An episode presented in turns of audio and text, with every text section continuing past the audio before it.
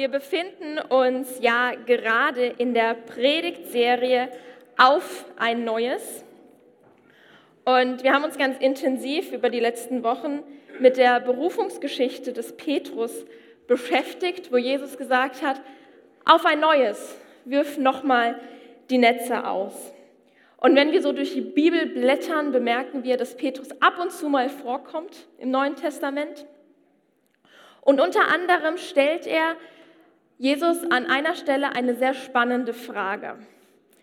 Und zwar in Matthäus 18, Vers 21. Da wandte sich Petrus an Jesus und fragte, Herr, wie oft muss ich meinem Bruder vergeben, wenn er immer wieder gegen mich sündigt? Siebenmal? Und ich kann die, äh, die Frage von Petrus total gut nachvollziehen, weil ich mir so denke, ja, er hatte vielleicht einen Menschen in seinem Leben, der immer und immer wieder ihn verletzt hat, ihn vielleicht angelogen hat oder ihn beklaut hat oder was auch immer. Er hatte sich so, irgendwann muss es ja genug sein. Und hat vielleicht schon angefangen, okay, ich habe ihm jetzt schon einmal vergeben und ein zweites Mal habe ich ihm auch schon vergeben und beim dritten Mal bin ich auch schon so halb und hat sich gefragt, irgendwann, die Striche auf meiner Liste sind doch irgendwann genug und fragt Jesus, wie oft muss ich denn vergeben? Und Jesus antwortet, nein. Nicht siebenmal, sondern 77 Mal. In manchen Übersetzungen steht dann 70 mal 7, das wären dann 490 für die, die gut in Multiplikation sind. Aber um die Zahl geht es gar nicht. Die Bibelübersetzer streiten sich noch ein bisschen, was genau richtig ist, sondern was Jesus sagen möchte ist, sehr oft. Und zwar immer und immer und immer und immer und immer wieder. Wenn du damit fertig bist, dann vergib nochmal und danach nochmal und nochmal. Und ihr seht schon, wenn ich die Reihe jetzt fortsetze, sitzen wir noch sehr lange hier, deswegen höre ich jetzt auf. Der Punkt ist einfach, diese Zahl ist symbolisch gemeint. Und Jesus sagt, hör auf mit der Strichliste. In der Zeit, wo du deine Striche ziehst, könntest du auch vergeben. Das wäre vielleicht sinnvoller. Hör auf zu zählen, Petrus, und vergib lieber. Und an dieser Stelle möchte ich kurz was vorwegnehmen, auf das ich ganz am Ende nochmal eingehen werde. Und zwar, Vergebung bedeutet nicht, sich immer wieder einer Situation auszusetzen, die dir schadet, die gefährlich für dich ist. Vergebung bedeutet nicht Selbstgeißelung. Aber zurück zu Petrus. Weil Jesus, wie er das meistens macht, hat nicht nur diese eine Aussage, sondern er erzählt noch ein Gleichnis. Das finden wir in Matthäus 18, Vers 23 bis 35. Darum hört dieses Gleichnis. Mit dem Himmelreich ist es wie mit einem König, der mit den Dienern, die seine Güter verwalteten, abrechnen wollte. Gleich zu Beginn brachte man einen vor ihn, der ihm 10.000 Talente schuldete. Und weil er nicht zahlen konnte, befahl der Herr, ihn mit Frau und Kindern und seinem ganzen Besitz zu verkaufen, um mit dem Erlös die Schulden zu begleichen. Der Mann warf sich vor ihm nieder und bat auf Knien, hab Geduld mit mir, ich will dir alles zurückzahlen. Da hatte der Herr Mitleid mit seinem Diener. Er ließ ihn frei und auch die Schuld erließ er ihm. Doch kaum war der Mann zur Tür hinaus, traf er einen anderen Diener, der ihm hundert Denare schuldete. Er packte ihn an der Kehle, würgte ihn und sagte, bezahl, was du mir schuldig bist. Da warf sich der Mann vor ihm nieder und flehte, hab Geduld mit mir. Ich will es dir zurückzahlen. Aber er wollte nicht darauf eingehen, sondern ließ ihn auf der Stelle ins Gefängnis werfen, wo er so lange bleiben sollte, bis er ihm die Schuld zurückgezahlt hätte. Als die anderen Diener sahen, waren sie entsetzt. Sie gingen zu ihrem Herrn und berichteten ihm alles. Da ließ sein Herr ihn kommen und sagte zu ihm, du böser Mensch, deine ganze Schuld habe ich dir erlassen, weil du mich angefleht hast. Hättest du da mit jenem anderen Diener nicht auch Erbarmen haben müssen, so wie ich mit dir Erbarmen hatte? Und voller Zorn übergab ihn der Herr den Folterknechten, bis er ihm alles zurückgezahlt hätte, was er ihm schuldig war. So wird auch mein Vater im Himmel jeden von euch behandeln, der seinem Bruder nicht von Herzen vergibt. Ich weiß nicht, wie es dir geht, aber ich finde den Text herausfordernd, weil er mich herausfordert, über meine eigenen Grenzen zu gehen, aber mir dabei auch ein tieferes Verständnis dafür gibt, wer Gott ist. Weil zuallererst lernen wir, Gott ist ein gnädiger und guter König. Er ist aber auch ein gerechter König. So wie der König hier in diesem Gleichnis ist Gott. Der Knecht schuldet ihm 10.000 Talente. Und das ist wirklich eine Menge Geld. Ich habe ein bisschen recherchiert und habe in einer älteren Quelle gefunden, dass es so 75 Millionen Mark waren. Also die Quelle war wirklich schon ein bisschen älter. Aber ähm, es war ein bisschen schwierig, das rauszufinden. Aber es geht um sehr, sehr viel Geld. Ich weiß nicht, wer von euch 25 Millionen hat. Ich nicht. Ähm, aber verständlicherweise möchte dieser König dieses viele, viele Geld zurückhaben. Ist ja sein gutes Recht. Der Knecht kann es nicht bezahlen, dieser Diener. Und der König sagt daraufhin, okay, dann verkaufe ich dich und deine Familie und dein Hab und Gut, was zu dieser Zeit absolut sein Recht war. Es war absolut gesetzlich. Und der Knecht fängt an, ihn um Gnade anzuflehen. Und das, was passiert, ist nicht, dass der König sagt, ach, na gut, ich gebe dir noch fünf Jahre, du hast noch ein bisschen Zeit, sondern er sagt, ich erlasse es dir. Würde, welche Bank würde dir 75 Millionen erlassen? Ich glaube keine, die wären dann bankrott. Aber dieser König sagt, ich erlasse dir all deine Schuld. Und ich finde, dieser Teil ist eine ganz wunderbare Illustration unserer Beziehung zu Gott. Ich, der Mensch, wende mich immer wieder von Gott ab. Immer wieder sage ich, nein Gott, ich mache das ohne dich.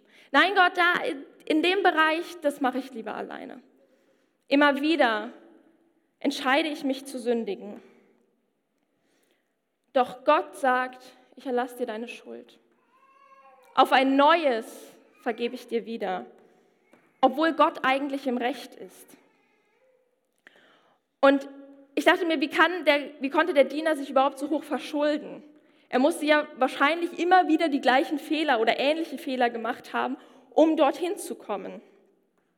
Er hat also immer wieder die falschen Dinge getan und vielleicht auch ganz unbeabsichtigt. Und ich merke, das geht mir auch oft so, dass ich manchmal, man macht so Dinge routinemäßig und bemerkt gar nicht, das war jetzt ein Fehler. Neulich zum Beispiel war ich einkaufen, ab und zu muss ich das machen, sonst habe ich kein Essen. Das ist das Unpraktische, wenn man alleine wohnt, macht das Mama nicht mehr. Ähm, und ich war einkaufen und habe alles eingepackt, habe alles bezahlt, bin nach Hause gekommen, habe alles ausgepackt, habe bemerkt, ich habe keine Zwiebeln gekauft. Und ich weiß nicht, wie oft mir das schon passiert ist, aber ich habe ständig keine Zwiebeln zu Hause, weil ich sie immer vergesse. Und Zwiebeln nicht zu Hause zu haben, ist jetzt ein ziemliches Luxusproblem, ist jetzt nicht so dramatisch.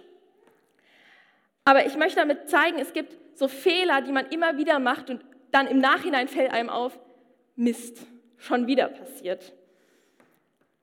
Und meistens gibt es auch eine Lösung. Die Lösung für keine Zwiebeln zu Hause haben ist ohne Zwiebeln kochen oder nochmal losgehen und Zwiebeln kaufen. Oder es gibt mittlerweile diese lustigen Apps, da kann man sich sogar Lebensmittel nach Hause liefern lassen. Äh, für die ganz Faulen. Wenn man in der Großstadt wohnt, geht sowas. Ähm, und Gott hat auch eine Lösung. Gott hat eine Lösung für deine Sünde. Und seine Lösung ist, dir zu vergeben. Seine Lösung ist zu sagen, ich fange keine Strichliste für dich an. Weil wenn, je, wenn Gott eine Strichliste anfangen würde, dann würde dieses Whiteboard nicht ausreichen. Sondern Jesus sagt, ich fange damit nicht an, und ich muss kurz den Schwamm holen. Und spätestens als Jesus am Kreuz gestorben ist, ist genau das hier passiert. Schuldlos, weiße Weste, weil Gott sich dazu entschieden hat. Und wenn wir unsere Sünde einsehen und Gott um Verzeihung bitten, dann passiert Vergebung. Das ist alles, was passiert, keine große Überraschung. Aber das passiert, das dürfen wir in Anspruch nehmen.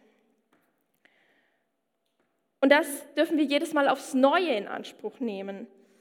Und aus diesem Wissen heraus, dass da zuerst Gottes Vergebung ist, zuerst Gottes Gnade, sagt er, und jetzt vergib deinem Nächsten, weil ich dir zuerst vergeben habe.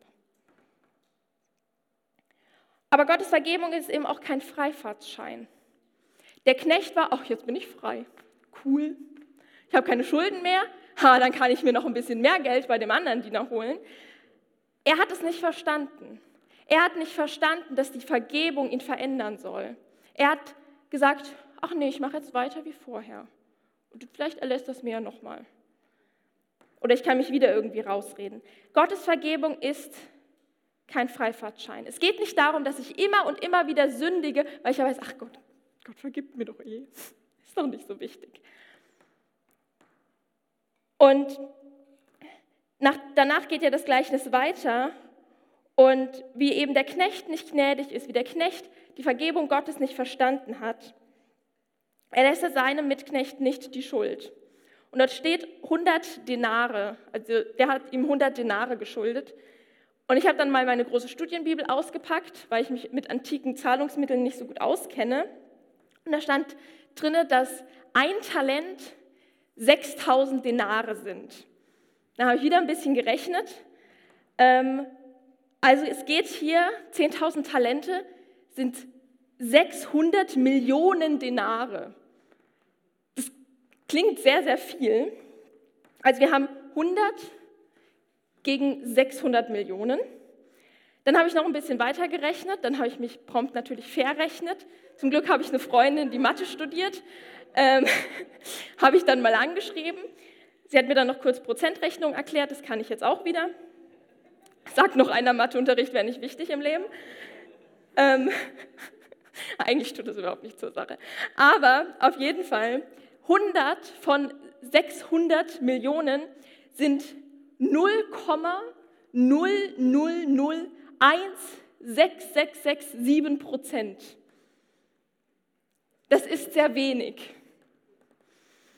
Ähm, und ich, also ich glaube nicht, dass Jesus sich dahingestellt hat und mit dem Taschenrechner und das alles ausgerechnet hat. Ich glaube, darum ging es ihm nicht. Ähm, aber ich glaube, er wollte sagen, es geht um einen aberwitzig kleinen Teil es geht um 0,000166667 Prozent oder noch weniger.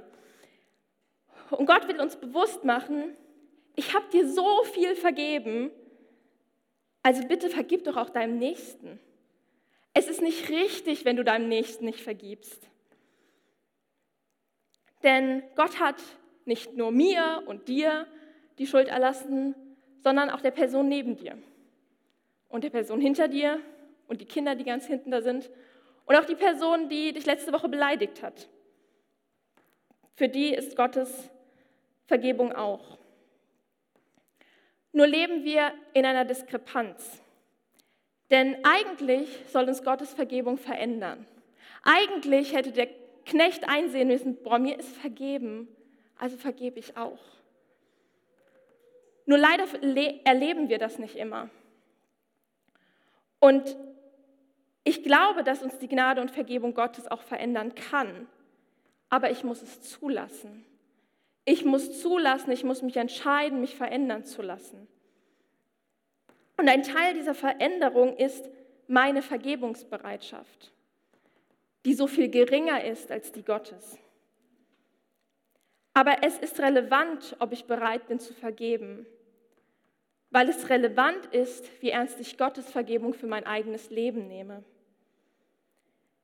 Und ich glaube auch, dass dieses Thema deutlich politischer und gesamtgesellschaftlicher ist, als wir vielleicht denken. Weil natürlich geht es bei Vergebung auch um meine Familie, um meine Freunde, meine Arbeitskollegen, meinen Partner, meine Kinder. Die habe ich zwar nicht, aber irgendwann vielleicht.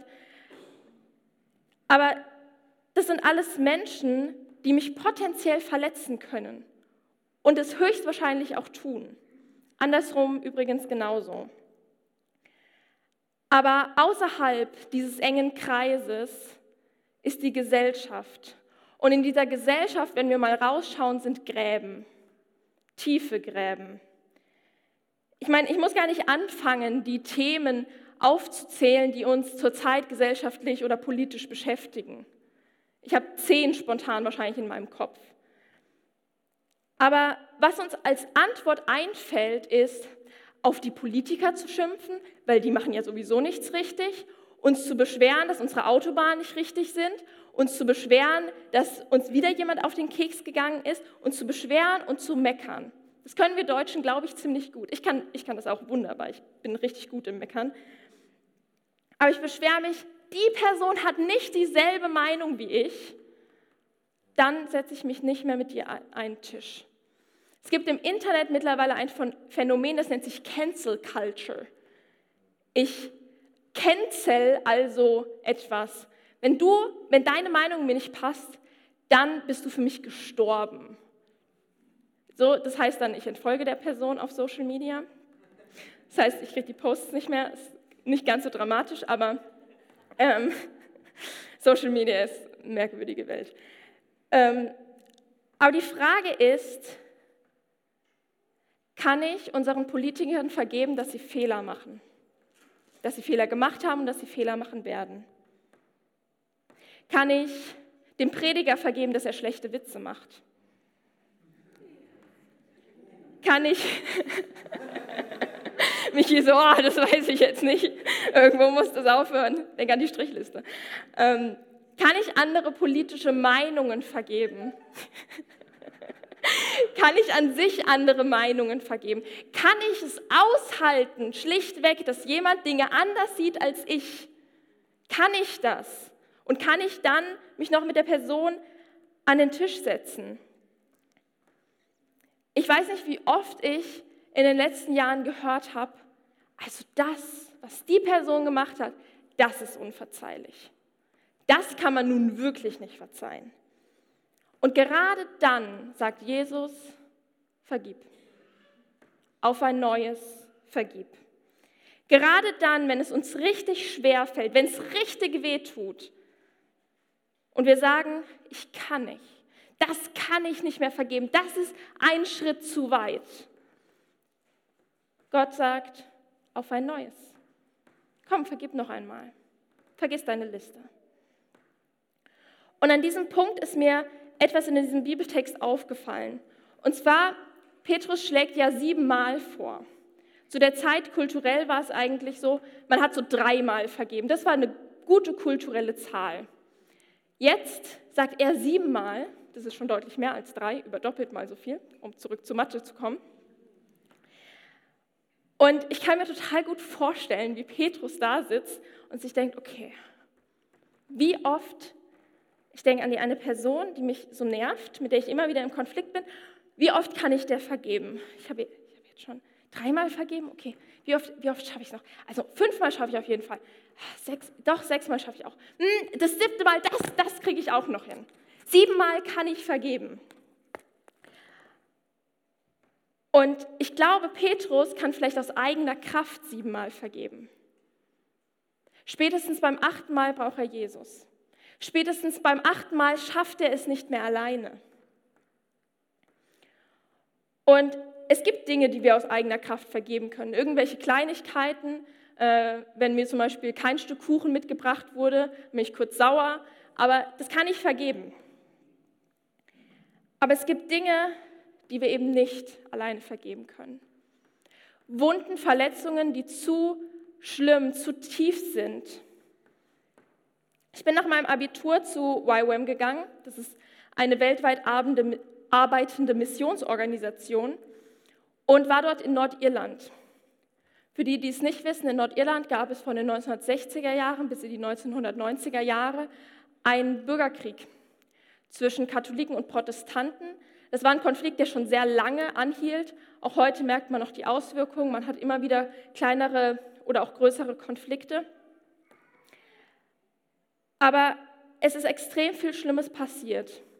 Wenn man sich dort mit den Menschen unterhalten hat, es gab kaum jemanden, der dir nicht erzählen konnte, dass irgendjemand aus seiner Familie gestorben ist oder stark verletzt wurde. Es gibt kaum jemanden.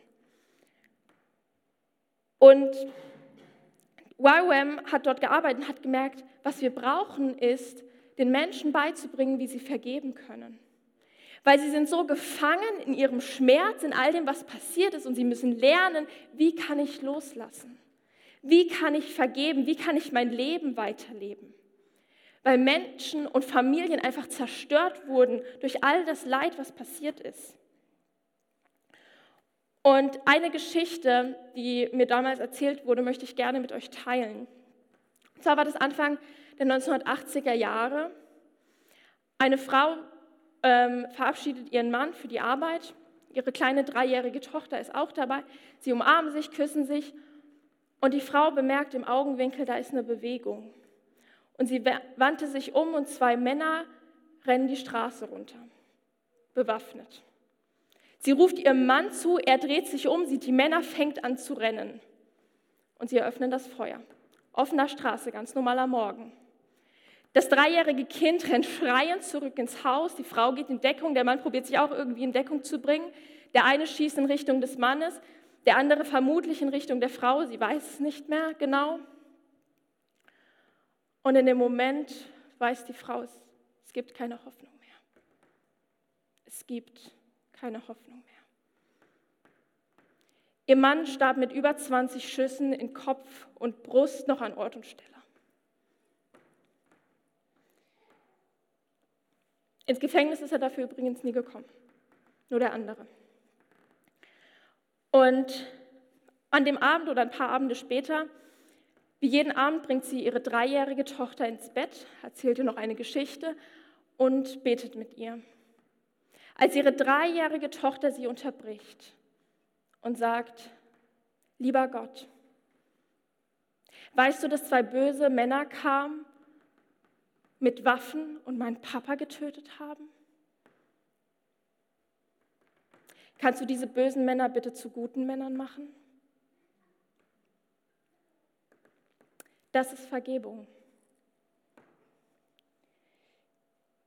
Etwas undenkbar Furchtbares ist in dem Leben dieses dreijährigen Kindes passiert. Absolut traumatisierend, absolut schrecklich. Doch was sie tut, ist, sich zu entscheiden, zu vergeben.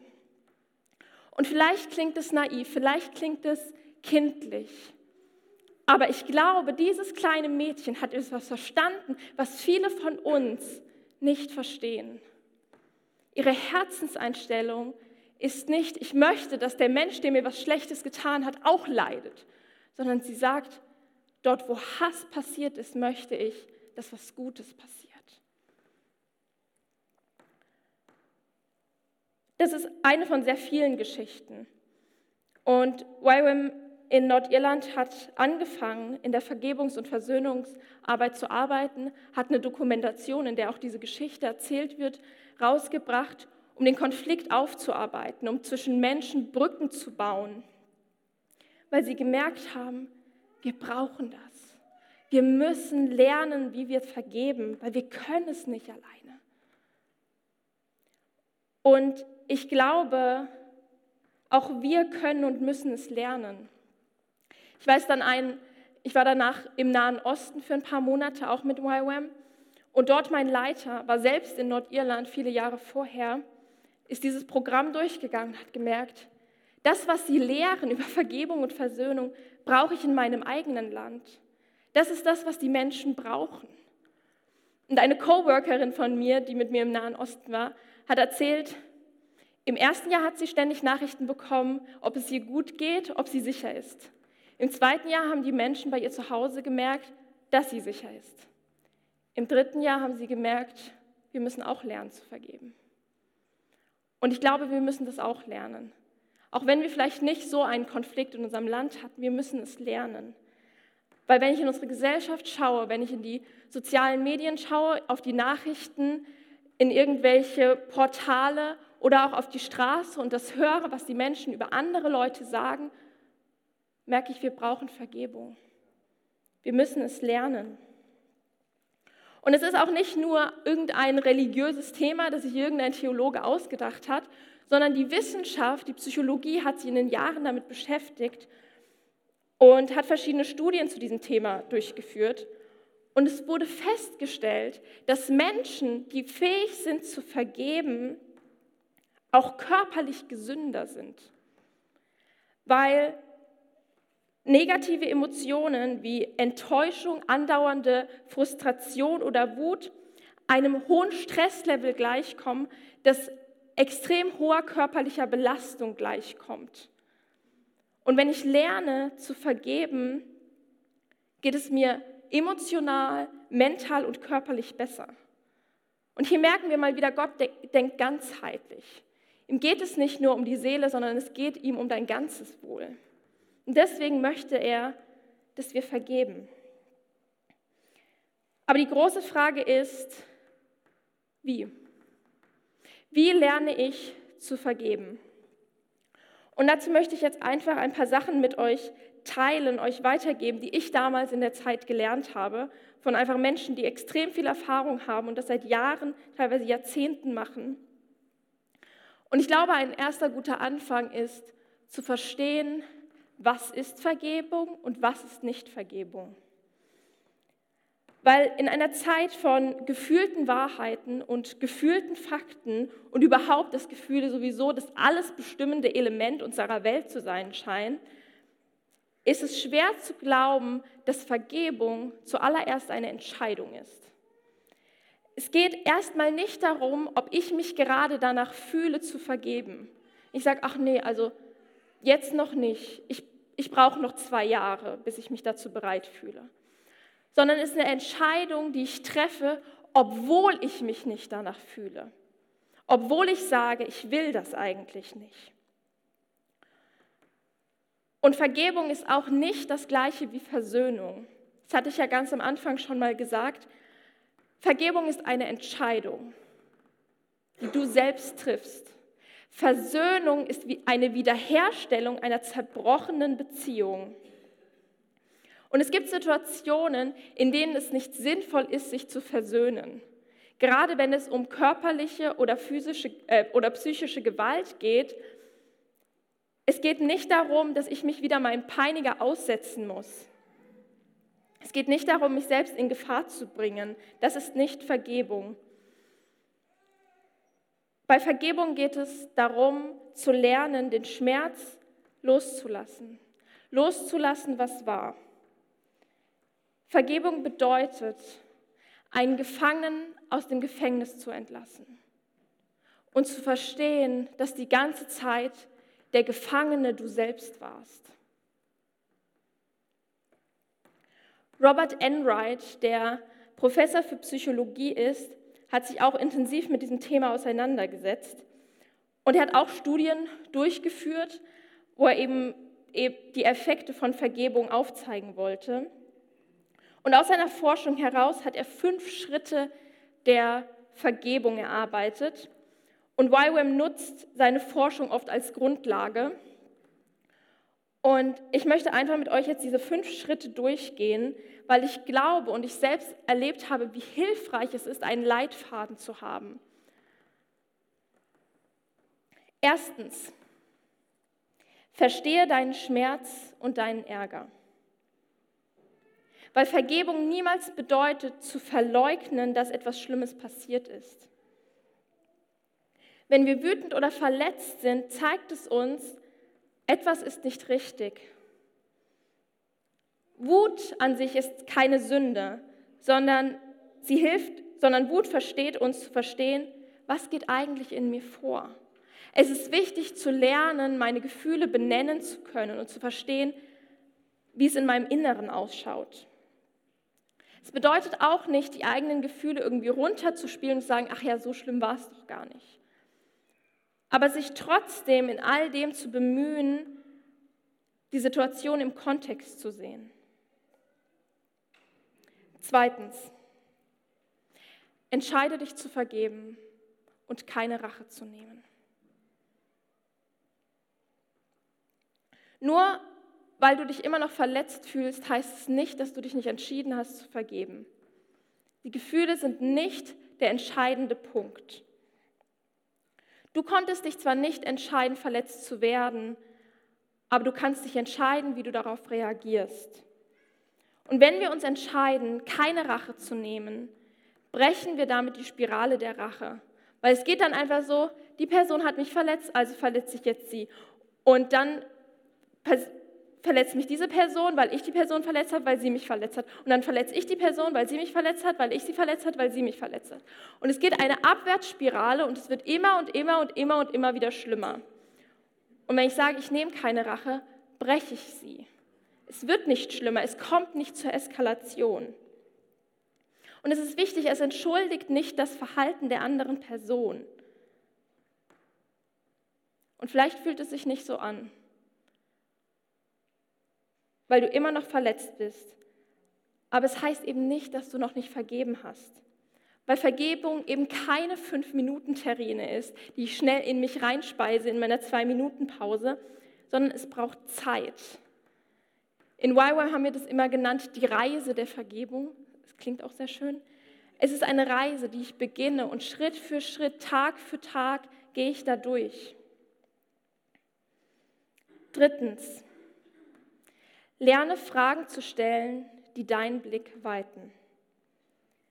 Versuch zu verstehen, was war die Intention des anderen. Woher kommt der Mensch? Was ist vielleicht in seinem Leben passiert, dass, das, dass es dazu gekommen ist?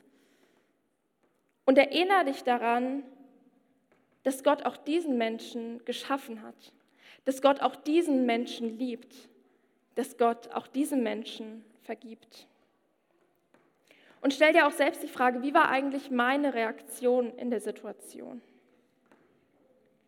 Viertens, erlaube deinen Gefühlen, sich zu verändern. Jetzt kommen wir zu den Gefühlen. Erst bei Schritt vier.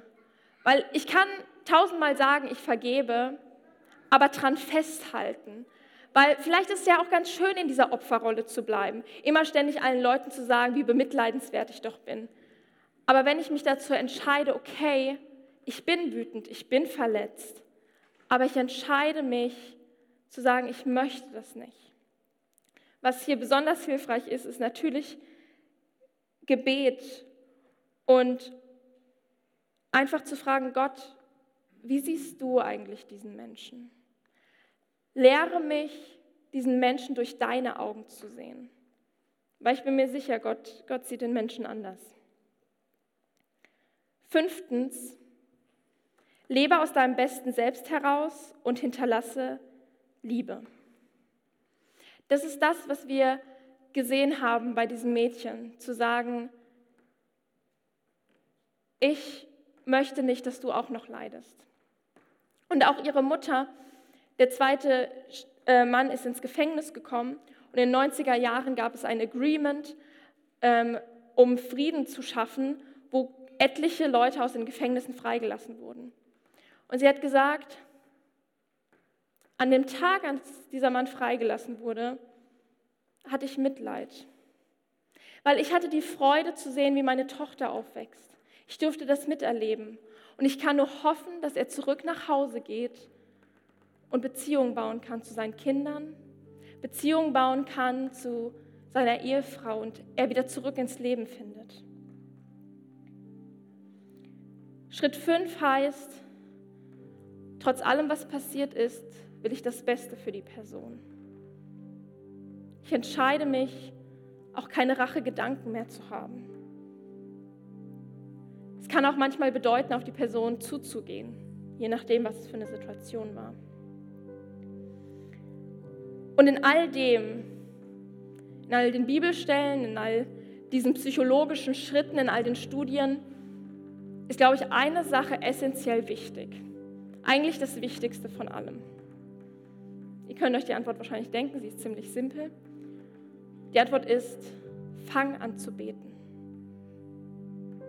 Wenn du sagst, ich kann das nicht vergeben, dann fang an zu beten. Wenn du sagst, ich kann die Vergebung Gottes nicht für mich annehmen, ich habe zu viel schlechte Dinge in meinem Leben gemacht, fang an zu beten. Wenn du sagst, ich habe Fehler gemacht, ich habe Menschen furchtbar verletzt, dann fang an zu beten. Fang an, um Vergebung zu bitten. Fang an, Vergebung auszusprechen und fang an, Vergebung zu empfangen. Und ich möchte es mit euch jetzt noch ganz kurz einfach praktisch machen und bitte euch die Augen zu schließen. Wir wollen einfach noch zusammen kurz beten. Und wenn du vielleicht noch nie die Vergebung Gottes angenommen hast für dein Leben, dann kannst du das heute und hier jetzt tun. Gottes Vergebung ist auch für dein Leben. Himmlischer Vater, ich danke dir, dass du gnädig und gut bist. Ich danke dir, dass meine Sünde niemals so groß sein kann wie deine Gnade. Herr, ich danke dir, dass deine Vergebung über all dem steht. Und Herr, ich bitte dich, dass jeder, der gerade hier ist, das neu für sich empfangen darf. Neu empfangen darf, dir ist vergeben. Und Herr, ich bitte dich, dass du unsere Herzen öffnest, dass wir lernen und verstehen dürfen, was es bedeutet, selbst zu vergeben. Dass du uns frei machst von Wut und Leid und dass wir, dass wir ein liebendes Herz haben. Dass du unsere Herzen weich machst und dass wir sagen, ich kann vergeben. Ja, mit Gottes Hilfe werde ich auch diesen Menschen noch vergeben. Und Herr, ich bitte dich, dass du unseren Stolz brichst und uns zu Menschen machst, die demütig gehen können und um Vergebung bitten. Herr, ich bitte dich, dass wir in unserem Leben erkennen dürfen, dass du mächtig und gut bist, dass du alles heilen kannst, dass du alles verändern kannst. Herr, ich bitte dich, dass wir erleben dürfen, wie Vergebung unser Leben verändert. Ich bitte dich, dass wir erleben dürfen, wie du unser Leben veränderst. Und Herr, ich bitte dich, dass wir nicht zu einem stolzen und bösen Diener werden, sondern dass wir ein guter Diener sind, dass wir uns an dir orientieren und aus deiner Liebe heraus Liebe zu anderen geben. Dass wir Nachsicht und Gnade haben und dass du uns beibringst, wie wir das weitergeben können. Herr, ich bitte dich Vergebung, um, dich, um Vergebung für uns alle. Und ich danke dir, dass du, dass du gut bist und dass du zuerst vergeben hast. Amen.